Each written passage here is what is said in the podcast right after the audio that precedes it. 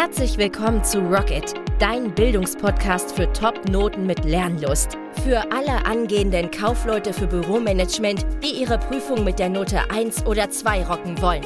Egal ob informationstechnisches Büromanagement, Kundenbeziehungsprozesse, Wirtschafts-, Sozialkunde oder Fachgespräche. In den einzelnen Podcast-Folgen leitet dich der Grips-Coach Schritt für Schritt durch den Prüfungsrock'n'Roll-Dschungel, damit du dich entspannt fit machen kannst für deine Abschlussprüfung. Also packen wir es an. Rocket! Hallöckes und herzlich willkommen zu einer neuen Podcast-Folge von Rocket, dein Bildungspodcast für die Note 1 oder 2 in der Prüfung Kaufleute für Büromanagement. Und weil es so extrem wichtig ist und vielen so viel Herzschmerz bereitet, heute zehn Prüfungsfragen zur Buchführung bzw. zum Rechnungswesen. Du weißt ja, die Buchführung ist Bestandteil des Rechnungswesens, genauso wie zum Beispiel die Kosten- und Leistungsrechnung. Also heute nehmen wir uns vor die Heldenbrust, was in jeder Prüfung dran kommt oder sehr wahrscheinlich ist. Denn eine Garantie kann ich ja niemals geben. Ich bin ein Freund von Pareto, der Wahrscheinlichkeitsrechnung. Und die Frage an dich, bekommst du auch Kopfschmerzen, wenn du an die Buchführung denkst und an die KLR? Das ist auch gar kein Wunder. Vielen geht es so. Mir ging es genauso. Ich war ja auch mal Azubi, Bürokaufmann.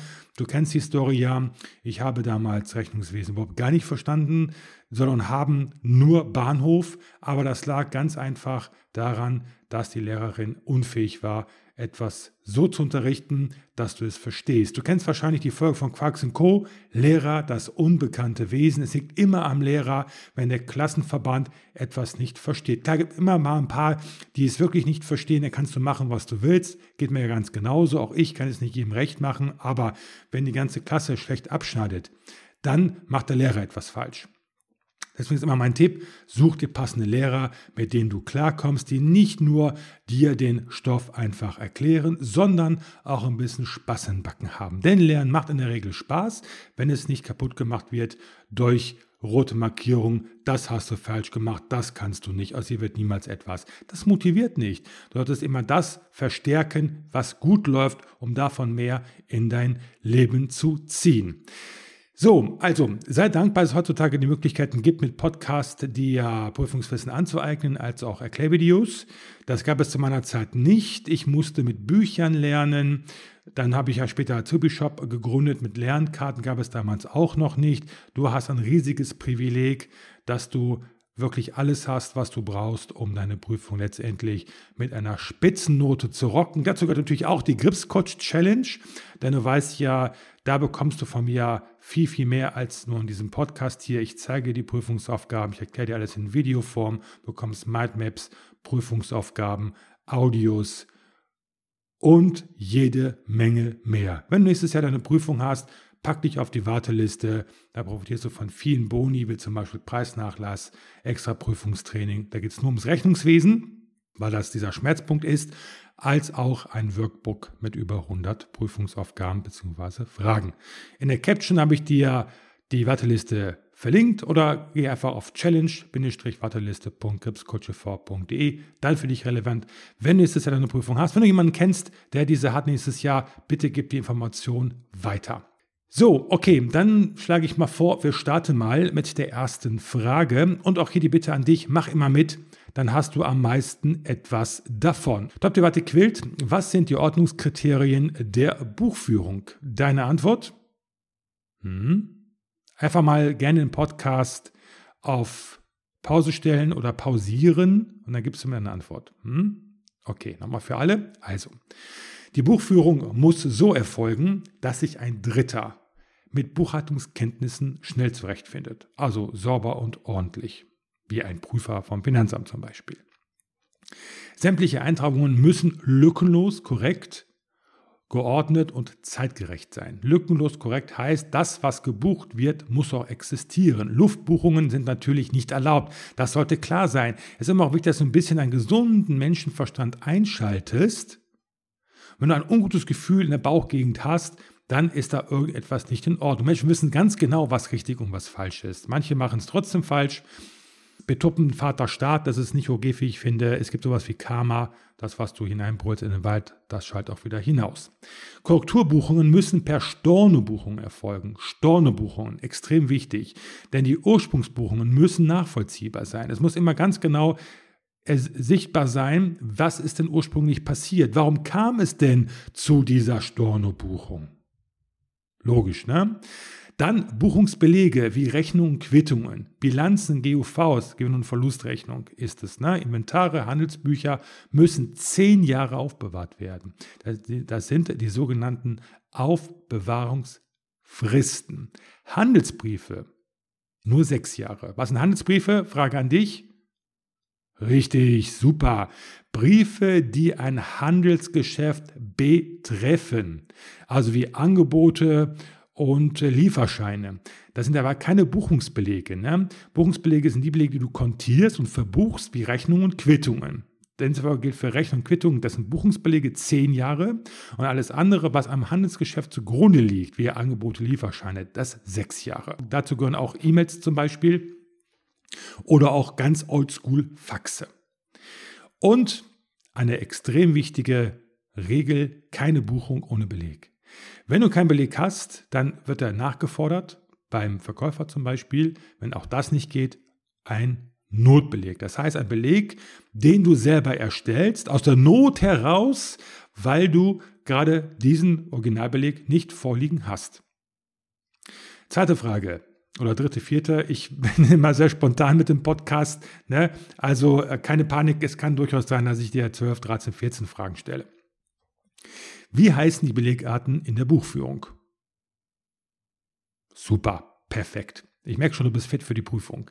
Eigenbeleg, Fremdbeleg, Notbeleg. Eigenbeleg ist ein eigener Beleg, also von dir selbst, Ausgangsrechnungen. Ne? Das sind die Rechnungen, die du deinen Kunden schreibst. Fremdbeleg sind fremde Belege. Ach nee, das sind also Eingangsrechnungen. Ne? Also zum Beispiel Rechnungen, die von deinen Lieferanten geschrieben werden. Hm? Logisch, ne? du bestellst irgendwo was, das wird geliefert, zack, Eingangsrechnung. Ne? Das ist also ein fremder Beleg von einem Unternehmen, wo du was bestellt hast. Notbeleg, das wird, habe ich gerade schon gesagt, ich wiederhole das gerne. Wenn also ein Originalbeleg verloren geht, kann ja mal passieren, dann erstellst du dir selbst einen, das ist ein Notbeleg. Sollte eher seltener der Fall sein, denn dann wird er einfach dann ja Betrug vorgeworfen nachher. Oder die Belege, nicht Betrug unbedingt, aber die werden dann nicht anerkannt im Rahmen einer Betriebsprüfung durch das Finanzamt. Denn noch einmal, es so wichtig ist, in der Buchführung herrscht das Belegprinzip. Keine Buchung ohne Beleg. Super, klasse. Schön, wie du mitmachst. Das freut mich mega. Ein Unternehmen hat Eingangsrechnungen mit 20.000 Euro Vorsteuer gebucht, Vorsteuer gebucht und Ausgangsrechnungen mit 25.000 Euro Umsatzsteuer. Wie hoch ist die Zahllast an das Finanzamt und wie wird gebucht? Na, starten wir mit dem Buchungssatz. Buchungssatz 1, wir haben zwei Buchungssätze. Genau, Umsteuer, nee, Quatsch, Umsteuer nicht. Umsatzsteuer ist auch eine Unsteuer. Umsatzsteuer an Vorsteuer 20.000 Euro. Genau, der erste Buchungssatz. Der zweite lautet wie? Na komm. Na, heute noch? Super. Umsatzsteuer an Bank. Genau, es wird ja abgebucht ne, oder überwiesen, je nachdem, ob du eine Einzugsermächtigung dem Finanzamt erteilt hast. Ich mache das so, da habe ich keine Sorge mehr, dass äh, was Finanzamt haben will, soll es bekommen und es bucht es ab, bekomme ich auch keine Säumniszuschläge und sowas. Super, klasse. Wie genau das aussieht, ne, auch mit originalgetreuen Belegen, wie in der Prüfung, das zeige ich dir alles in der Challenge. Gripscode Challenge 3.0 startet im Februar 2022. Am 1. Januar startet der Vorverkauf nur an die Wartelisten eingetragenen. Die bekommen nämlich das Vorkaufsrecht mit minus 60 Prozent Frühbucherrabatt. Nur die ersten 100 äh, Challenger bekommen diesen Höchstrabatt und auch nur erstmal die, die auf der Warteliste stehen. Ne? Weiter geht's. Laut Umsatzsteuergesetz unterliegen fast alle Lieferungen und Leistungen der Umsatzsteuer. Ne? Der reguläre Satz ist wie hoch? Genau, 19 Prozent. Der ermäßigte? Genau, 7. Stand 2021. Ähm, gib mal ein Beispiel für den ermäßigten. Welche Waren, Güter werden Super, genau, Bücher, ne? Richtig, genau, nur 7%. Super. Was alles andere mit 19%. Es gibt einige Lieferungen, die sind ähm, befreit von Umsatzsteuer, zum Beispiel dein Einsatz. Genau, ärztliche Leistungen, super. Getragen wird sie vom Endverbraucher. Für Unternehmen sind sie ein durchlaufender Posten. Deswegen kalkulierst du ja auch immer mit Nettopreisen, nicht mit Bruttopreisen, ne? also immer ohne Umsatzsteuer. Vorsteuerabzugsberechtigte Unternehmen, es sind nicht alle, nicht alle, ne? das ist immer wichtig zu wissen. Es gibt keine Unternehmer, die sind befreit von der Umsatzsteuerpflicht, die dürfen auch keine Vorsteuer ziehen. Aber die Vorsteuerabzugsberechtigten Unternehmen verrechnen ihre Vorsteuer, das das Unternehmen ja zahlt, mit der Umsatzsteuer, wird dem Kunden Rechnung gestellt. Und die Zahllast ist dann Umsatzsteuer minus Vorsteuer. Na, okay. In der Challenge erkläre ich das viel genauer und zwar auch mit Bild, mit originalgetreuen Prüfungsaufgaben. Werde Challenger und du profitierst maximal. Weitere Frage, wie lautet die Formel für die Liquidität ersten Grades? Hier nochmal eine Information für dich. Für den Kaufleute für Büromanagement ist nur die Liquidität ersten Grades prüfungsrelevant. Nicht zweiten, dritten Grades. Musst du wirklich nur den ersten Grad merken. Okay. Wie ist die Formel? Hm. Durch? Genau, klasse. Liquide Mittel mal 100 durch kurzfristiges Fremdkapital. Ne? Und äh, die liquiden Mittel bestehen aus welchen Guthaben? Genau, Bankguthaben und Kassenbestand, super. Ich würde sogar noch Tagesgeld dazu zählen, weil du kannst da sofort aufs Tagesgeld zugreifen. Das ist ja Tagesgeld, ist ja logisch. Und du musst also sofort auf dieses Guthaben zugreifen können, damit wir sagen können, das ist ein liquides Mittel, weil du sofort damit deine offenen Rechnungen zahlen kannst. Sehr gut. Super, super, super, super, super. Wie lautet die Formel für die Eigenkapitalquote? Was ist überhaupt das Eigenkapital? Kannst du mir das sagen? Genau, das ist dann Reinvermögen. Ne? Vermögen minus ähm, Verbindlichkeiten, Schulden gleich Reinvermögen oder das Eigenkapital, das ist das, was dir wirklich gehört. Ne, da ist einmal auf der Bilanz links das Vermögen, Anlage, Umlaufvermögen und rechts hast du das Eigen- und Fremdkapital. Und einfach das äh, voneinander abziehst, hast du ein Reinvermögen, ne, dein eigenes Kapital. Super. So, wie ist die Formel? Na, nicht hier ablenken ne, vom Thema. Genau, Eigenkapital mal 100, genau, durch Gesamtkapital. Genau, was ist das Gesamtkapital? Guck mal auf die rechte Seite der Bilanz, passiver, Genau, Eigenkapital, Fremdkapital, Gesamtkapital. Mehr ist ja nicht, ne? Rechtspassiver Herkunft des Kapitals, entweder fremd oder eigenes Kapital, völlig klar. Genau, sehr gut.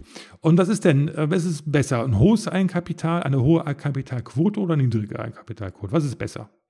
Genau, eine hohe. Ne? Je mehr dir vom Unternehmen gehört, desto besser. Denn da gehört ja mehr dir wirklich, mehr Reinvermögen. Und da ist eine viel, viel bessere Position Fremdkapitalgegnern, äh, äh Fremdkapitalgebern gegenüber, wie zum Beispiel Banken, aber auch Investoren, die sagen, Mensch, das äh, Unternehmen ist ja klassisch stabil aufgestellt, viel, viel eigenes Kapital, dadurch eine höhere Unabhängigkeit. Da steige ich eher ein. Stichwort Höhle der Löwen. So, wie lautet die Formel für die Fremdkapitalquote? Da ist es easy peasy, ne? Genau, Fremdkapital mal 100 durch Gesamtkapital. Spitzenmäßig, du bist echt gut drauf. Weiter geht's. Wie hoch ist die kurzfristige und absolute Preisuntergrenze? Sehr häufig in den Prüfungen. Ne? Bei mir kommst du nur zu hören, was häufig drankommt. Aber wie gesagt, hier im Podcast eine Geschmacksprobe von meinem Können. Die Creme de la Creme kriegst du in der Challenge. Genau, sehr gut. Die absolute Preisuntergrenze liegt auf der Höhe der variablen Kosten pro Stück.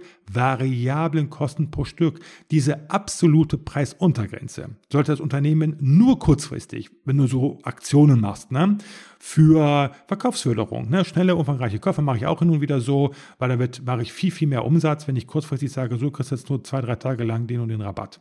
Nur dann aber anbieten, denn der Deckungsbeitrag ist dann nicht vorhanden. Das heißt, noch einmal, diese absolute Preisuntergrenze sollte das Unternehmen nur kurzfristig anbieten, da hier kein Deckungsbeitrag für die Deckung der fixen Kosten zur Verfügung steht.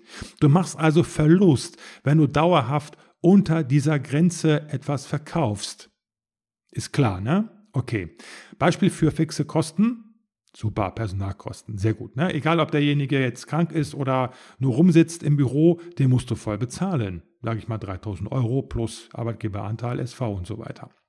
Okay, weiter geht's. Das Inventar bezieht seine Daten aus den Ergebnissen der Inventur. Was bedeutet das? Na, sehr häufig ne, in den Prüfungen. Das Inventar ist ein Bestandsverzeichnis, in dem alle Vermögensteile und Schulden aufgeführt sind. Die darin erfassten Vermögensteile und Schulden werden vorher Durch die, durch die, ja du, du bist gemeint. Nein, nicht einschlafen. Genau, Inventur festgestellt. Prima. Das Inventar besteht aus drei Teilen. Drei Teilen. Aller guten Dinge sind drei. Erstens das Vermögen besteht aus, dein Einsatz? Na? Ja, Anlagevermögen und Umlaufvermögen. Super. Zweitens Schulden. Das können langfristige Verbindlichkeiten sein und kurzfristige Verbindlichkeiten. Kurzfristig ist ein Beispiel von dir, kurzfristig.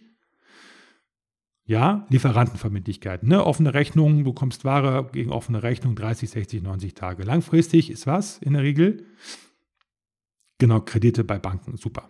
Dann drittens Vermittlung des Eigenkapitals, hatte ich gerade schon gesagt, Vermögen minus Schulden gleich Eigenkapital. Das ist dann Reinvermögen, ne, was dir wirklich gehört vom Unternehmen. Super. Also Fremdkapital kann gut sein, wenn du im Business unterwegs bist, dann hast du einen Hebel, kannst schneller wachsen, bist aber dann abhängiger gegenüber Kreditinstituten, sage ich mal, oder Investoren, die dann natürlich ein gewisses Mitspracherecht haben. Na, hat alles so Vor- und Nachteile im Leben. Noch zwei Fragen, ähm, dann, dann viel, viel mehr gibt es natürlich in der Challenge. Was ist eine Inventur? Dein Einsatz? Super. Die Erfassung, was kann die Erfassung denn sein? Sag mal. Messen habe ich gehört. Du da hinten rechts. Zählen? Ja, auch richtig. Und was sonst noch? Alle zusammen? Wiegen, genau. Messen, zählen, wiegen und Bewertung. Das alleine reicht ja nicht. Du musst ja bewerten. Du musst ja wissen, was das wert ist, um das entsprechend verbuchen zu können.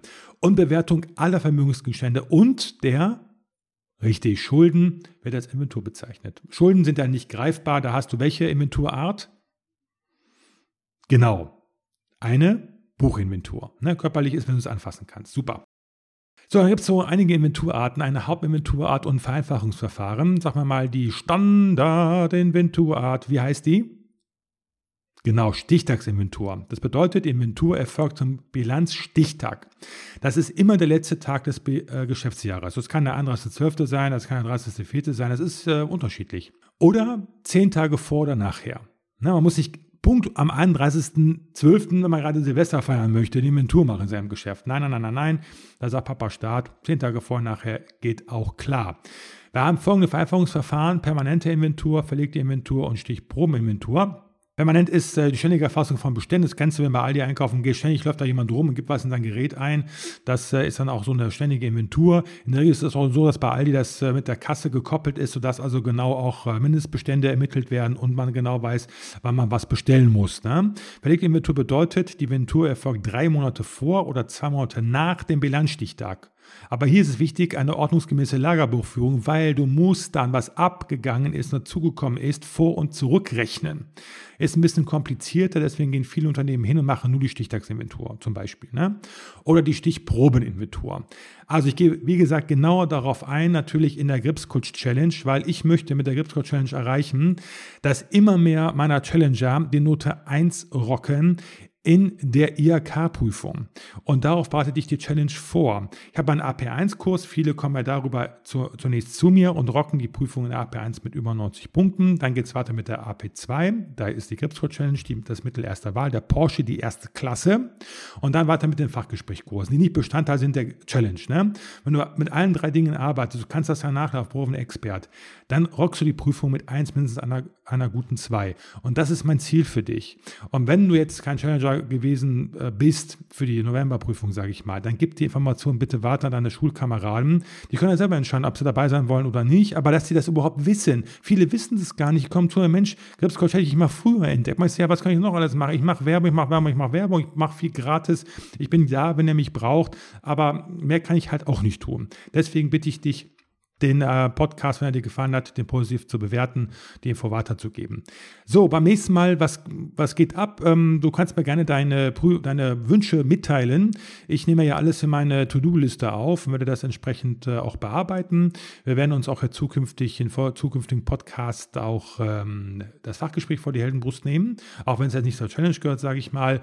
Und es gibt auch Anfang Dezember ein Interview mit der lieben Lena, auch eine Kundin von mir von Krebscoach, Krebscoach TV, die Bezirksbeste geworden ist. Ne? Und dann wird sie verraten, wie genau sie das geschafft hat. Sie wird also ihr Know-how mit euch teilen, damit ihr ähnliche Erfolge erzielt. Also, ich äh, freue mich mega, dich bald wieder zu hören, wieder zu sehen. Und äh, bis dahin wünsche ich dir wie immer alles Gute und viel Erfolg. Rocket!